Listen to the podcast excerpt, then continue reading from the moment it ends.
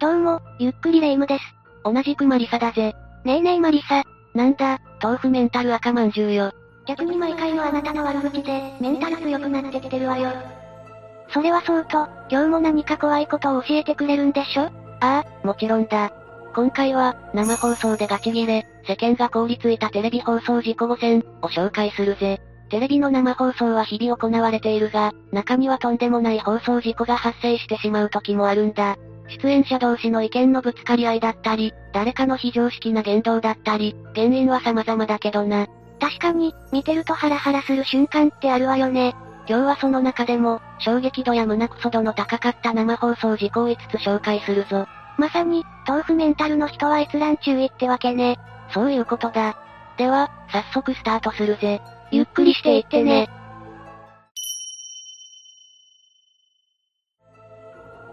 まずは、お正月早々お茶の間を凍らせた、にゃんこスター事件、だ。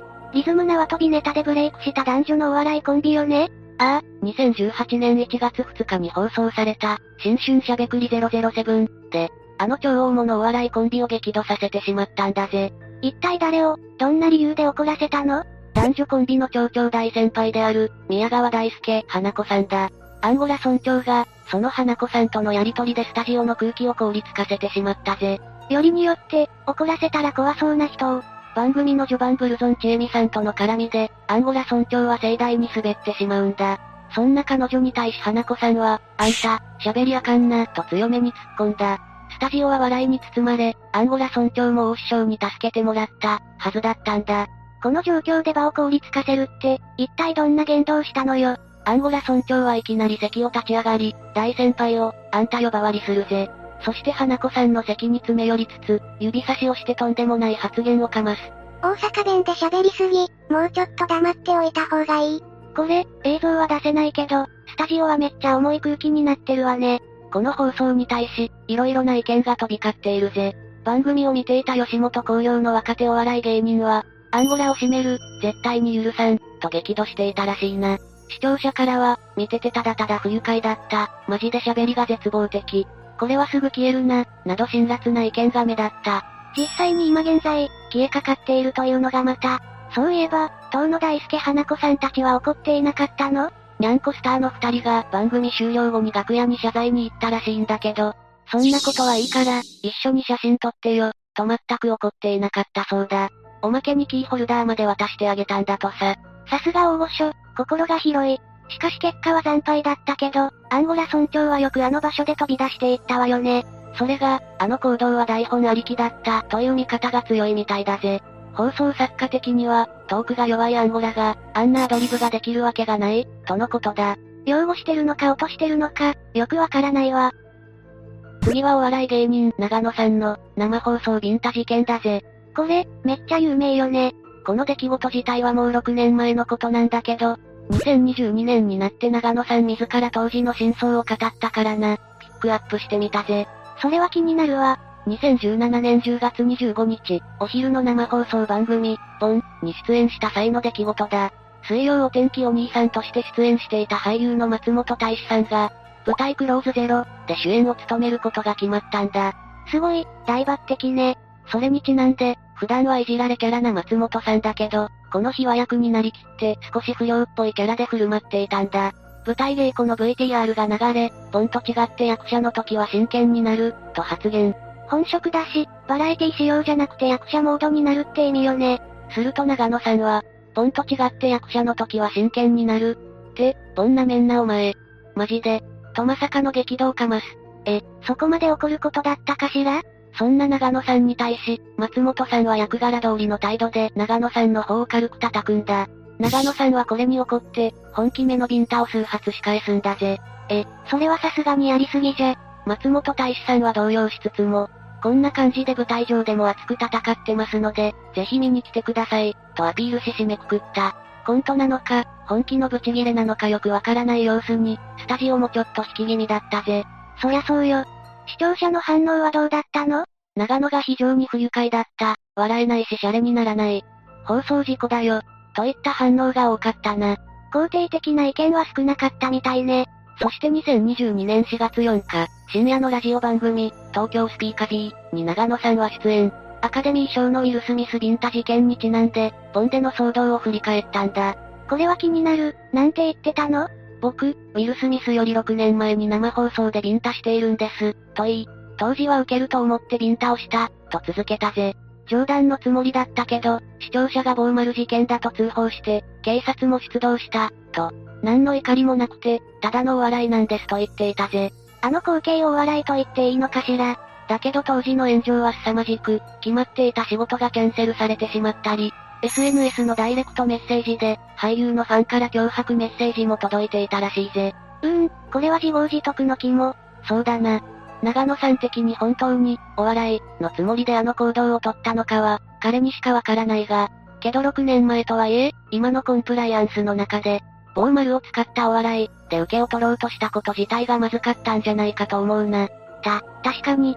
なんでも、お笑いだった、で済まそうとするのも、なんだかなって思う人もいるしね。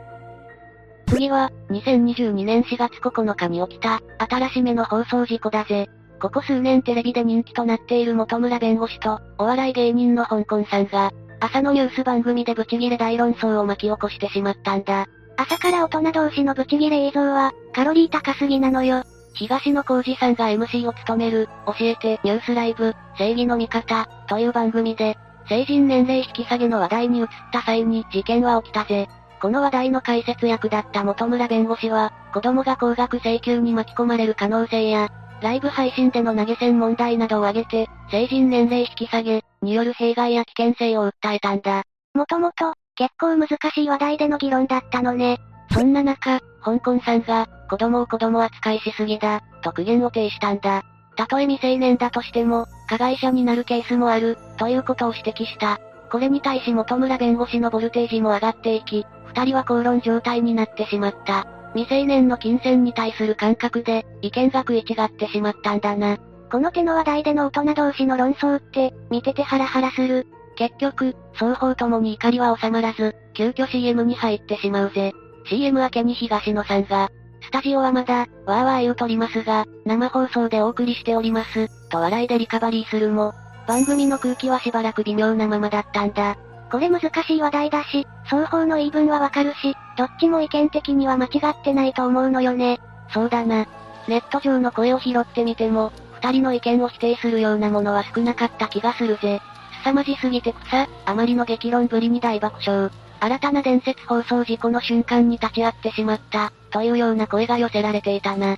まあ、どっちも本気でコメンテーターの役割を全うしたがゆえの放送事故だったのかしらね。かといって朝からおじさんたちの大論争は、ちょっと控えてほしいけど。次は、惜しくも放送終了してしまったお昼の生放送、バイキング、からだぜ。坂上忍さんと野々村誠さんが、スイーツアートに対してやらかしてしまうぜ。ブチギレ案件といえば、坂上さんの名前は大概上がるわよね。そうだな。だけど、この件に関しては坂上さんだけが悪いわけではないかもだ。2021年12月21日の放送会で、スタジオにチョコレートで作品を作るという、スイーツアートデザイナーさんが登場したんだ。その人が作った坂上忍さんを模したチョコ作品に、スタジオは大盛り上がりだった。確かに、坂上忍さんにそっくりね。かなり再現されているよな。まあ、渋い表情を模した像に、坂上さんご本人はどことなく不満げだったぜ。出演者からは、こんな顔してるって突っ込まれてたけどな。確かに、こんな表情してるのよく見るわよ。藤京子アナウンサーが野々村誠さんに対して、野々村さん、食べられますよ、と振ったところ、悲劇が起きるぜ。野々村さんは立ち上がり、口を開けアート作品にかじりついてしまったんだ。藤アナも、え、歯型つけました？本当に食べちゃった、と驚き、スタジオも一瞬で静まり返るぜ。当の野々村さんは、え、何この空気？と戸惑ってしまう。まさかこの行動で滑るなんて、思っていなかったようだ。これは完全にやらかしてるわね。でも、こういう時こそ MC の力の見せ所よね。坂上さんがうまくフォローすれば、坂上忍さんは、これ放送事故でしょ、とつぶやき、野々村さんを睨みつけたんだ。野々村さんは、今週でさようなら、とおどけるも、坂上忍さんの機嫌は治らないぜ。僕、本当にムカついた時って一言も喋らなくなるタイプ。うわぁ、まさかの突き放し。これはひどいわね。リアタイで見ていたらチャンネル変えちゃいそう。ネットの反応は、見てていたたまれない、坂上も黙ったり切れてたりしないで、フォローしろよ。テレビなんだから MC がうまく切り返せよ、といった苦言が多かったな。これは、ごもっともすぎるわね。他の帯番組の司会者さんなら、もっとうまく返して笑いにしてたんじゃないかと思うわ。野々村さんもここまで悪者扱いされずに済んだかもだし、霊夢の言うことも一理あるな。実際は野々村誠さんはこれで降板させられた、なんてことはないし、そこが唯一の救いだったな。今はバイキングも終わってしまって、坂上さんの生放送を懐かしむ人もいるみたいだぜ。みんなはどう思うか、ぜひ意見を聞いてみたいわね。最後は長島一茂さんが、朝番組に対してマジギレした事件だ。この人は、忖度なく厳しい意見を言うイメージがあるわね。そうだな。だがそれが故に起きてしまったのが、ワークマン収益問題だな。2019年6月10日の放送回では、作業服店、ワークマンのオーナー夫婦を紹介したぜ。夫婦で起業して成功している人が多いとして、この話題を取り上げたんだ。いい話題だし、揉めようがなさそうな気がするけどそうだったんだがな、お金の話に移ると空気が一変してしまったぜ。店舗の1日の売り上げは100万円を超えたり、年間収益で1億5000万円を超えるといったことを、インタビューを交えつつ紹介した。すると一茂さんは、その売り上げや利益だとオーナー夫婦はいくらもらえるんですかね？と質問したんだ。これに対し夏目みくアナは、それが、ちょっと、と言葉を濁してしまうぜ。番組側もこの質問は想定外で、答えを用意していなかったみたいだ。店舗オーナーの給料や取り分なんて、普通は公表できないんじゃ？一茂さんは言葉を強めつつ、質問を続ける。出せないの？そういうのは出さなきゃダメなんだよ。視聴者の人は、それはいくらなんだ、って怒ってるわけ。全部そうやって、不親切だな。この VTR は、いくら、いくらなの？ちょっとこれ、生放送よね？ブチギレじゃないの。TBS の藤森翔平アナウンサーが、明かせない事情が、とフォローするも、一茂さんは止まらない。いくら、いくらなの？その後に了承が得られたのか、粗利益の4割と回答が入るぜ。これに対し一茂さんは、1日で100万円売り上げた時は、40万入るってことでいいんですね。と返すぜ。解説者さんが、いや、それは売り上げだから、売り上げの中の利益の4割だから、そうじゃないです。と一茂さんの認識の間違いを指摘する。これに一茂さんの怒りはさらに増してしまうんだ。じゃあ粗利益はいくらなのそれは出せないのと詰め寄るんだ。何もそこまで怒らなくても、藤森アナウンサーさんは、ごめんなさい、丁寧にお伝えできなくて、と精一杯謝る。すかさず一茂さんはいやー、不愉快な VTR でした、とコメント。夏目みくアナは、いやー、ハラハラするスタジオでした、と応酬しているぜ。うわー、これは朝から見てたらテンション下がる光景ね。いくら稼いでるのかは気になるけど、具体的な収益額なんて明かせないのがほとんどよね。そうだな。親元の会社から禁止されている場合が大半だろうからな。1店舗のオーナー夫婦が自分たちの月収額を、本部を無視して言えるわけないんだぜ。そしてこの放送には、様々な意見が寄せられていた。粗利はいくらだとか、社会の仕組み知らん奴を呼ぶな、一茂のようなツッコミは必要。視聴者が日頃思ってる番組に対する不満を言ってくれた、などなどだ。あら、結構擁護する声も多かったのね。そうだな。一茂さんは視聴者の声を代弁してくれていると感じる人もいるようだ。なるほどねという、当時ちょっとした話題になり、様々な意見が飛び交った放送事故だったぜ。ということで以上が、生放送でガチギレ、世間が凍りついたテレビ放送事故5選、だったぜ。いろんな生放送事故があったみたいだけど、それぞれ理由があったのね。だからといって、身のない小競り合いや悪ふざけは、テレビで見たくないけどね。霊夢の言う通りだな。